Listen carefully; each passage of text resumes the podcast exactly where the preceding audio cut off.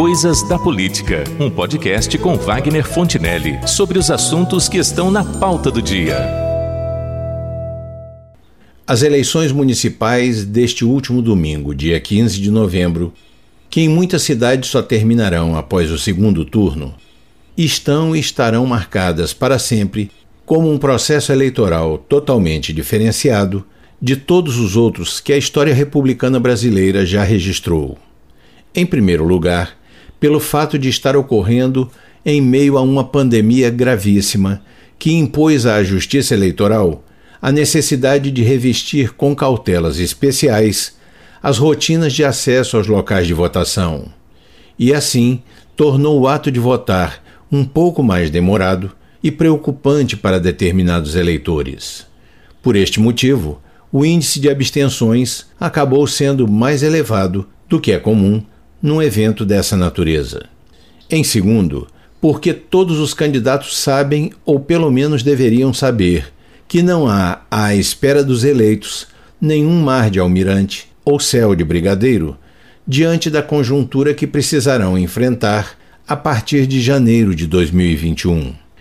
A aguda crise econômica resultante do problema do coronavírus que alcança o mundo inteiro, também atinge em cheio a economia nacional, prejudicando a governabilidade da União, dos estados e dos municípios brasileiros.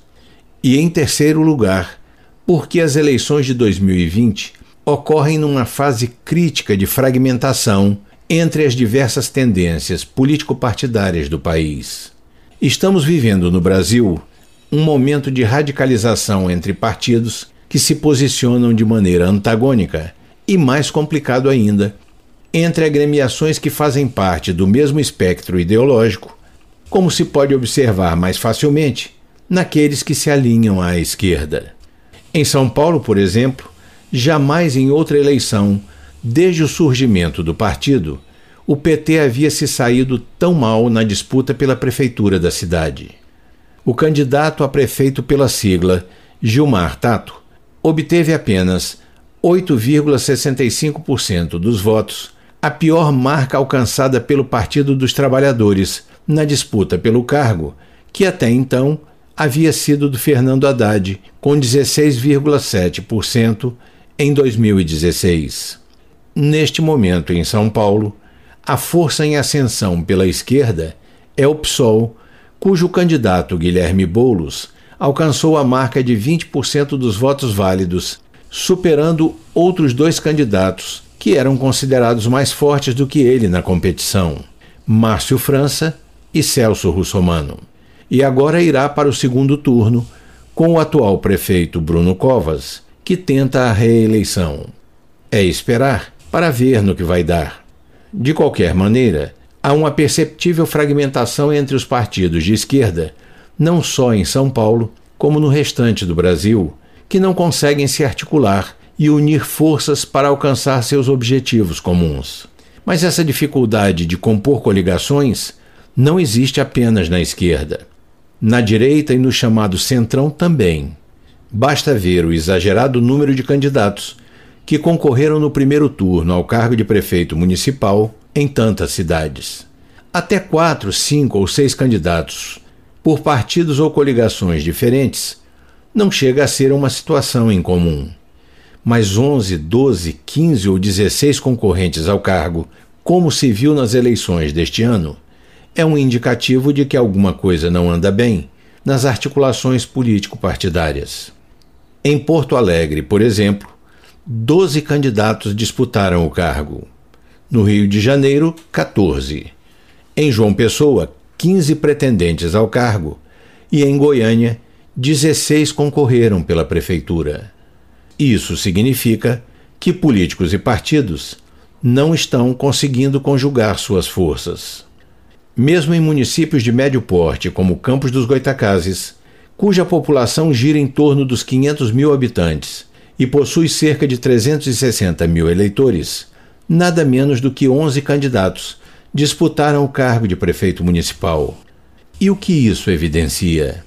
Por um lado, evidencia aquele conhecido esquema pelo qual siglas pequenas e sem maiores perspectivas eleitorais lançam nomes inexpressivos na disputa com o único propósito de mais adiante negociar o seu apoio ao candidato de outro partido nessa corrida pelos votos do eleitorado.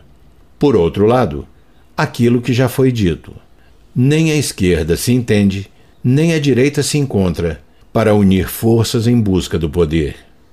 No auge do lulopetismo, os partidos de esquerda agiam em bloco, principalmente PT, PSOL e PCdoB, e assim mantiveram o poder durante quase duas décadas. No entanto, quando a sua mística se desfez, arrastada por um mar de corrupção, cada um deles tentou salvar a própria pele e a sua mística quase monolítica se esfacelou. Agora mesmo, tivemos uma evidência disso. Com o resultado pífio do Gilmar Tato na capital paulistana, o Lula, para desvencilhar-se do fracasso do candidato do PT, apressou-se em declarar que a decisão de não apoiar o psolista Guilherme Boulos foi exclusivamente do candidato do partido em São Paulo. Quase imediatamente, o ex-ministro dos Esportes no governo Dilma Rousseff, Orlando Silva, que é do PCdoB, reagiu contra o ex-presidente pelo Twitter dizendo: aspas, até a guerra tem regra. Não se atira num inimigo caído, nem se abandona companheiro ferido. Para se afastar da derrota, se oferece a cabeça do companheiro? Fecha aspas. A indagação parece meio sem razão de ser, porque na sua trajetória política, o ex-presidente já fez isso com vários dos seus companheiros inclusive durante os rumorosos processos do Mensalão e do Petrolão. Mas o episódio serve para grifar a fragmentação política em que se encontra a esquerda, evidenciada por essas eleições. Além disso, o que nos trouxe de novo o pleito eleitoral de 2020. Um avanço no emprego dos recursos tecnológicos para o processamento e totalização dos votos, e a perspectiva de que, proximamente, a Justiça Eleitoral brasileira estará utilizando em seu sistema eleitoral uma tecnologia pioneira jamais experimentada por nenhuma outra nação do mundo. É o projeto Eleições do Futuro que está sendo testado com a participação de 10 empresas especializadas em tecnologia da informação, que objetiva a implantação de um sistema que permita o voto pelo computador, tablet ou smartphone. Talvez, quem sabe, já em 2022. Por fim, é bom assinalar acerca destas eleições alguns fatos significativos.